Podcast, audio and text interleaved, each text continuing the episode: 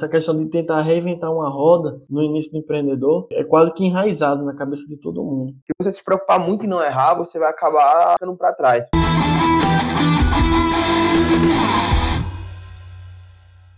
Fala galera, estamos aqui em mais um DadoCast, aquele podcast que fala de dados na prática. Meu nome é Marconi Medeiros, sou CEO da Bianalytic e hoje a gente está aqui para falar sobre talvez um pouco da nossa própria história quando a gente quer falar sobre quais são os desafios de empreender com dados.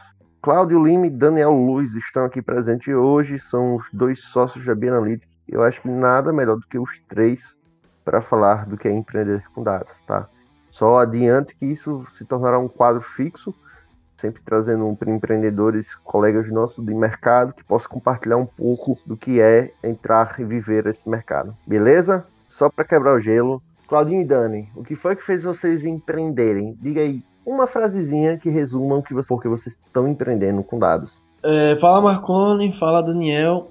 Eu acho que uma frase que talvez represente bem o meu minha vontade de empreender é poder resolver um problema que ainda não tem uma solução no, no meio da sociedade, assim, que não é muito conhecido e não é muito popular. Massa. É, e Dani? Olá, pessoal. Primeiro, bom dia, né? Prazer enorme estar aqui com vocês de novo. Eu acho que o que mais me motivou, assim, foi, de fato, poder levar esse tipo de solução para mais empresas. Né? Eu sempre me identifiquei, quando eu paro para analisar um pouquinho hoje, desde a escolha do meu curso, enfim, da graduação e tracei de caminho lá dentro, eu acho que quando eu paro para analisar, tudo meio que fez sentido para onde foi que eu vim parar hoje, né? Mas acho que mais me motiva. Primeiro que eu, é que eu gosto do desafio de empreender, eu gosto dessa ideia de, dessa montanha-russa que é todo dia você tendo se inovar, tentando reconstruir, mas também levar um pouco desse, dessas soluções de tecnologia e dados para as empresas mais tradicionais, né? Acho que transformação digital tá aí e não se envolver agora vai acabar saindo muito atrás para recuperar depois vai ser complicado. Então acho que poder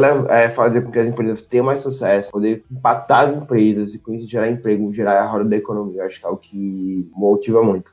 Cara, é, é, muito estranho pensar no que me motivou a empreender. Eu acho que, particularmente, eu não gostava de bater ponto, sabe? A primeira coisa, assim, que eu vi o quanto isso me fazia infeliz. Cumprir horário, cumprir tabela, corporativismo, politicagem, empresa. Nossa, velho. Isso não dava para mim, não. E, mas, rodando, uh, vamos dizer, na minha carreira, minha carreira teve relação com dados. Chegou um momento que eu percebi que tava com tanto conhecimento e resultado que eu tinha que levar isso pro mercado, né? Qual foi esse momento de vocês? Tipo assim, de onde é que vocês vieram? Tiveram um background com dados, com tecnologia? O que vocês aprenderam? Se vocês pudessem pontuar uma coisa assim do seu passado que contribuiu para vocês empreenderem com dados, qual foi essa contribuição? Qual foi esse aprendizado? Essa parte da sua história? Bom, eu acho que ao longo da minha experiência, né, na verdade a Bienal já é o meu segundo empreendimento, já tive uma agência de publicidade antes com dois colegas. E desde esse tempo de experiência, que hoje já faz quatro anos, eu notei que a parte mais importante, desde o início do empreendedorismo, é você saber se relacionar com as pessoas certas. Né? É você ter uma habilidade comportamental de poder se inserir na comunidade empreendedora, saber fazer o seu nome, é, se vender e assim facilitar muitas portas de oportunidade, de conhecer pessoas novas, de expandir seu negócio em vários aspectos. Então eu acho que essa comunidade é mais importante nessa fase de crescimento. Cara, é um negócio muito engraçado, é porque quando eu escolhi o meu curso de graduação, né, eu sempre soube que eu queria trabalhar com negócios, né? Eu sempre gostei muito dessa área, sempre me vi muito trabalhando, enfim, com negócios. O que eu pensei, eu lembro muito do mindset da época lá de graduação. Tipo, na época eu, da época de finalzinho do ensino médio, não tinha nem tanta noção de como funcionava o mercado, de como é que as coisas funcionavam, mas eu entendi que trabalhar com gestão, de certa forma, era resolver problema. Né? Resolver problema nas organizações, resolver problema dos mais diversos é, situações. E acabei escolhendo fazer um curso de engenharia muito porque eu acreditava que eu poderia, é, enfim, sim, trabalhar com, com, gestão, poderia trabalhar com negócio, mas eu acho que ter aquela base qualitativa, aquela base de cálculo, aprender a lidar melhor com, os, com números poderia ser um grande diferencial dentro do profissional de negócio. Na época eu nem imaginava que iria trabalhar com dados, enfim, nem tinha noção do que seria de fato dado, mas eu sabia que números poderiam ser um grande diferencial no mercado de negócio. Desde então, acabei entrando na empresa Júnior, acabei me direcionando muito para essa área, dados, controle de indicadores, gestão estratégica também. Então, assim, várias outras situações que eu acabei trabalhando no passado também, quando eu, meu primeiro estágio foi no operador logístico e também comecei a trabalhar com indicadores, com controle de qualidade, com geração de dados para identificar problemas no processo. Tudo isso, de certa forma, acabou contribuindo e indiretamente teve alguma relação para chegar aqui. Acho que no final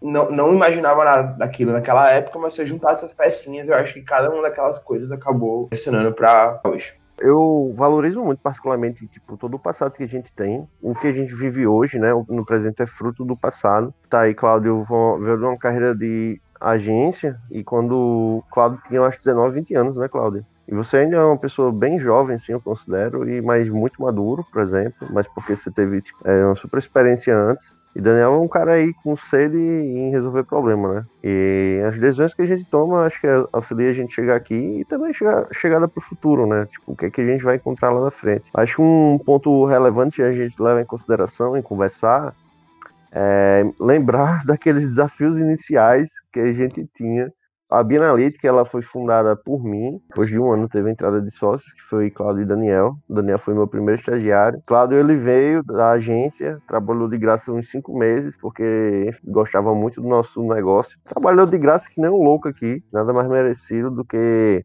diante também da competência de fazer parte do time, né? Mas, assim, um, um, ponto inicial, no início nada são flores, né? O início você é uma pessoa sem nome, você é um profissional sem muito networking, ou pode até ter no networking, mas às vezes o seu produto, principalmente de dados, é tão novo, mas tão novo, que é difícil o público entender o que você gera de valor, gera de resultado, que você resolve, e é muito difícil também, não só das pessoas entenderem, mas de você compreender, né? Eu acho que um produto de dados é um produto que geralmente traz resultados bem disruptivos, conceitos disruptivos também, mas por anos ou por meses você vive numa neblina, sem entender muito bem o que vai fazer. É, eu acho que a Benalytic viveu esse momento, mesmo a gente tendo tanto resultado, a gente tendo tanta experiência anteriormente, mas é, mesmo assim, eu particularmente não tinha tanta ideia, né? do que levar para o mercado. Eu acho que a melhor estratégia que a gente seguiu foi a de testar. Mas eu diria que os maiores desafios que a gente tem no início é encontrar um modelo de negócio que faça sentido para a gente, faça sentido para o mercado e que a gente ganhe dinheiro com isso, de forma sustentável. O que é que vocês acham disso? Assim? O que é que vocês pontuam como, como os desafios que a gente enfrentou lá no início? Agora, eu acho que alguns desafios que vale a pena comentar, acho que principalmente no contexto da Bianalytic, que é uma empresa de dados, e, tem, e, é um produto que recentemente vem sendo conhecido aqui no Brasil. A gente também está na região nordeste do Brasil. Acho que as coisas chegam com um passo um pouco mais devagar para cá. É fazer com que os nossos potenciais clientes, né, o nosso, nosso leque, eles tenham o discernimento que é, é importante ter essa, esse controle, essa, esse trabalho sobre os dados, né? Muitas vezes a gente nota empresas que têm um porte significativo, já tem um avanço e um certo investimento em, em softwares, RPs e tudo mais, mas que quando chega na, no serviço de dados eles não têm nenhum investimento, nem tem nenhum plano de ação quanto a isso. Então eu sinto que é, até hoje, com certeza ainda é, é, faz parte do nosso cotidiano, mas principalmente no início, quando nós não tínhamos nenhum, nenhuma carteira de clientes ou nosso nome bem concreto no mercado, foi um grande desafio para a gente poder é, se mostrar né, no mercado privado. É, eu acho que isso aí seria um ponto assim mencionar da parte de, de dados, né, da nossa da Bianalytics. Mas acho que também um desafio que toda empresa passa no início são a, a infraestrutura que a, a, empresa vai montando, né? Então, tipo assim, eu já notei, já experienciei também algumas empresas que querem fazer tudo 100% correto desde o início, todo o processo, um software completo, mas que na verdade tem que focar no que é mais, mais rentável para a hora. Então, você focar no que é mais importante e deixar as funcionalidades complementares para o futuro, né? É aquela questão que eu já vi até no, no canal da Rocket City, que é um desenvolvedor no YouTube, que ele comenta muito que essa questão de tentar reinventar uma roda no início do empreendedor é quase que enraizado na cabeça de todo mundo, mas que pode ser evitado. Você pegar um, uma plataforma já pré-pronta ou fazer só um MVPzinho mais simples, mas que possa te ganhar tempo, né? E você já receber feedback mais cedo. Acho que foram outro desafio de uma maneira mais geral que eu tenho vivenciado no, no empreendedorismo. É, eu acho que também um outro ponto que já entra junto com isso aí, Claudio. Eu acho que, tipo assim, a gente tem muito empreendedor, muito profissional bom, executivos, galera boa, com várias ideias, mas sabe o que é que barra, pô? Barra na, no conhecimento técnico. Às vezes a barra é muito alta para a gente entrar no mercado, principalmente de dados, né? É, eu não sabia nada de tecnologia. Quando a gente iniciou a empresa, o banco de dados da gente era um TXT, um Excel, né? Mas a gente evoluiu muito rápido nesse aspecto. Mas assim, porque a gente tem familiaridade com tecnologia, mas eu acredito, pelo que eu observo, uma grande parte não tem. E não é fácil achar um, um sócio de TI um que tenha o mesmo alinhamento de valores e pegada, né, de negócio, pegada empreendedora. Acho que é um super desafio também. Vale salientar que grandes negócios foram criados dessa forma, na minha visão, com tempo e paciência e empenho, né, para estudar, o cara se nivela. Com certeza. Inclusive, acho que tem dois exemplos, tanto eu e você aqui, é, quando eu abri a agência, né, a gente fazia tanta parte de mídia como desenvolvimento de site e acaba que com certeza eu sabia o básico de cada um, mas que você vai aprendendo mais na prática, né, até de uma forma dinâmica. Ao longo que você vai recebendo as demandas, você vai usando as fontes da internet para se capacitando. No caso do desenvolvedor, tem o Stack Overflow, no caso de alguém de marketing, aquela Rock Content. No seu caso, Marco, imagino que você deve ter olhado muita videoaula, sei lá, no YouTube ou nessas plataformas tipo a Udemy e tal, para aprender sobre de dados, né, Power BI.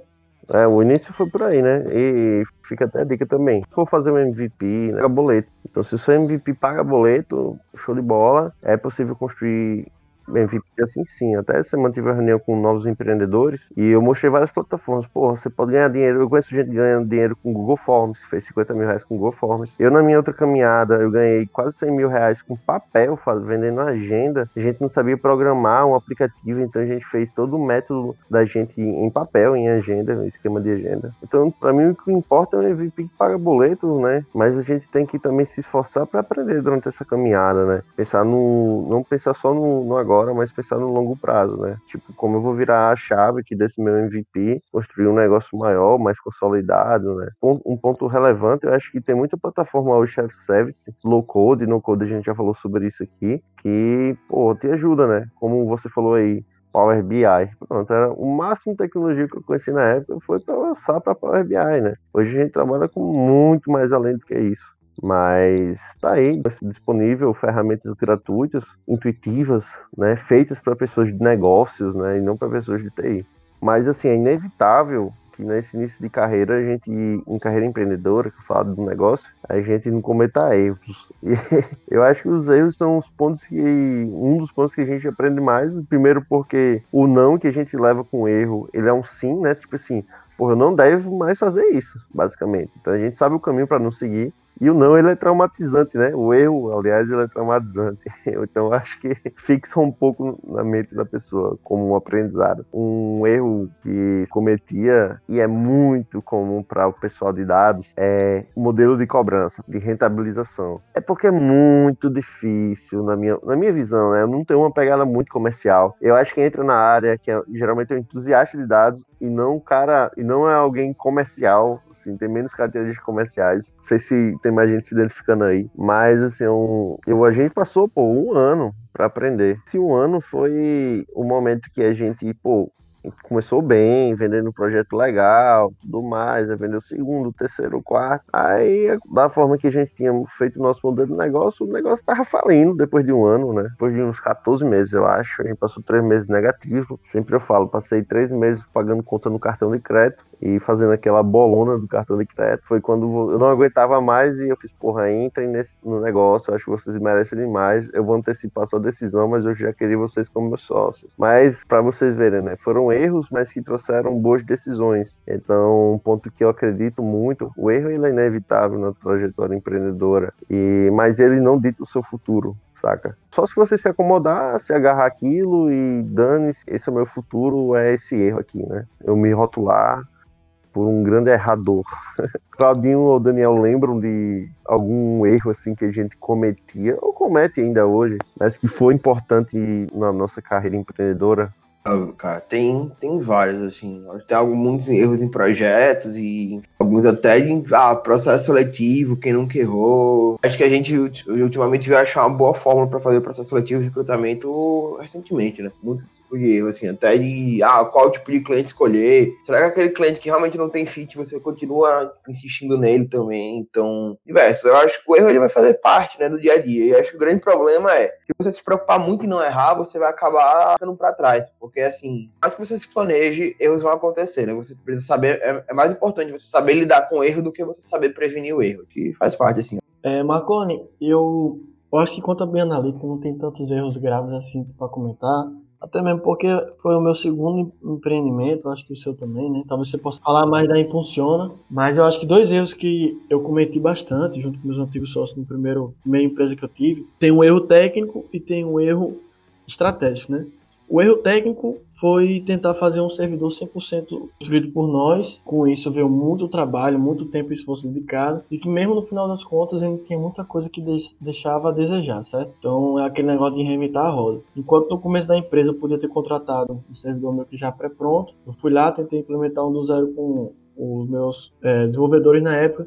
E foi um negócio que deu muito, muito retrabalho. Então é um negócio para que não se apegar no início.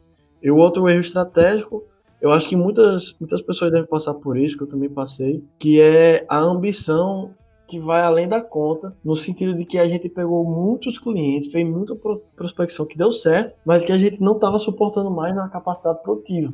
Então a gente ficou com uma correria muito grande. Isso às vezes sacrifica a qualidade do projeto e traz vários malefícios para o time de maneira geral. Então, uma dica que eu dou para todo mundo, pelo menos do meu lado pessoal, é, não vá além do que da sua capacidade. Saiba seu limite, até mesmo porque se você estiver no início do empreendimento, você tem muita coisa a aprender, vai errar muito e você não quer fazer, não quer passar por essa fase tendo 10, 15 clientes no seu pé, né? Eu acho que isso foi um grande aprendizado pra gente, Claudio, quando a gente percebeu que para continuar crescendo a gente precisava lidar internamente, sabe? Deixar o internamente redondo. E é até aí que eu descobri que existe uma gangorra. Existe uma gangorra no empreendedorismo que é do comercial versus capacidade produtiva, né?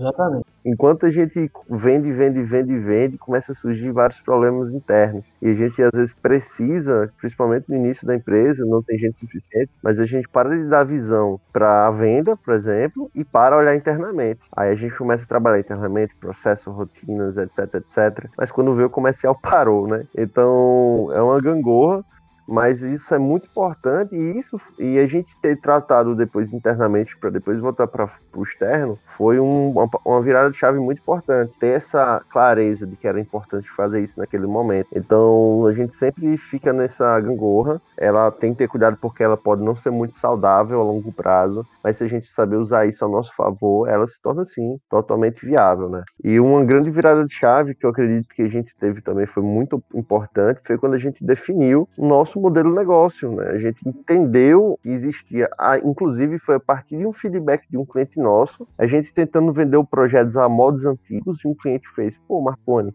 e se esse projeto é, eu comprar, sei lá, de tal forma, né? Ao invés de eu pagar dessa forma, eu pagar de forma B. É, isso foi o suficiente para a gente virar a chave. Inclusive, a gente estava naquela época que estava três meses dando negativo o resultado. Foi nesse terceiro mês que a gente viu esse feedback. E de lá para cá, a gente tem crescido muito, né? Foi muito saudável. Isso fez um ano agora desse acontecimento. Foi um grande aprendizado para mim daquele clichê que a gente sabe que o cliente ele deve ajudar a gente no processo de desenvolvimento, né? Mas fui muito impactado porque não imaginava que o cliente ia me tirar do buraco de dívida, do buraco da falência. E ele tirou, sabe? Foi um ponto também muito marcante para mim e que eu falando isso agora eu me pergunto o que é que a gente está hoje tirando do nosso cliente, claro, gerando valor a gente gera, mas também assim, pedindo um pouco de ajuda, uh, escutativa, o que é que a gente está fazendo hoje que eles podem ajudar a gente. Então, uma coisa até para a gente respaldar um pouco mais hoje na BI. Um terceiro ponto que eu digo também, assim, eu acho muito importante para o mercado de dados é que, por exemplo, há dois anos atrás, chegava nos clientes, ninguém entendia o que era dados, ninguém entendia o que era inteligência artificial, o que era machine learning, que era business analytics, né? Hoje, a gente já lida particularmente nos nossos clientes, a gente já lida com a situação que é tipo assim, o cliente sabe que esse dado que ele tem é importante. Ele não sabe o que fazer com isso, mas ele sabe que é importante e ele vai separar um budget ali para investir nisso e vai investir na gente para que a gente ajude ele. Já já, é, o cara vai estar tá tão consciente do quanto é valioso, que ele vai investir mais na gente, sabe? Ele vai ter mais, o mercado vai estar maior, absorvendo mais projetos, gerando mais demanda. Eu acho que o mercado nos dois últimos anos tem amadurecido muito significativamente. Para o futuro, eu acho que é cada vez mais a democratização, ciência do dado, né, de trazer o dado para negócios, para dentro do negócio, para gerar receita, para aumentar a produtividade, para reduzir custo. É isso que eu imagino, sabe? Nessa virada chave toda que está acontecendo. O mercado vai ficar bom para os players que estão mais maduros, vai ficar cada vez melhor. Mas também eu acho que vai surgir muitos concorrentes. Concorrentes desde empresas quanto até tecnologias que vão substituir boa parte do processo do que hoje a gente faz ou, ou outra parte do mercado faz também. Você acha que faz sentido isso, Cláudio? Sim, eu acredito total, Marconi. Inclusive, é um acontecimento que eu particularmente estou bem ansioso para acontecer, porque eu acho que vai ser uma coisa muito saudável para todos os nossos clientes terem um know-how melhor de como funciona essa área de dados. Talvez ter até alguém responsável internamente a trabalhar no projeto mais lado a lado com a gente, porque às vezes eu sinto que é tão raso o conhecimento de alguns clientes que fica muita coisa na nossa mão e a gente tem que andar muito lado a lado com ele, o que não é ruim, mas com certeza uma pessoa lá dentro internamente iria somar bastante no projeto. E quanto a essa questão dos concorrentes, né, a gente já ouviu falar de alguns concorrentes, é, principalmente no sudeste do Brasil, tem empresas já de bom porte, mas também aqui no Nordeste já estou começando a surgir. É, a gente teve até aquela conversa com aquele rapaz da Plug and Play, que ele, que ele comentou que lá nos Estados Unidos tem empresa de dados que já está começando a se especificar em um certo segmento ou alguma área da empresa.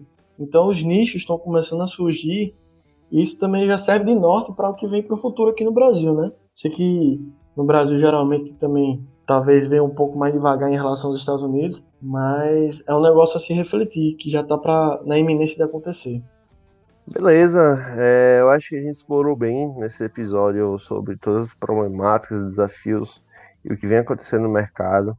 Acho que é um. Muita gente perguntava, na verdade, muita gente pergunta o que acontece aqui na Bienalete, que pede para falar da história. E eu acho que é um super oportuno para a gente expor um pouco mais, né? Alguém tem mais algum ponto que gostaria de acrescentar para a pessoa que está aí há um ano empreendendo, que está dois anos com a gente, o que quer iniciar, o que é que vocês acham?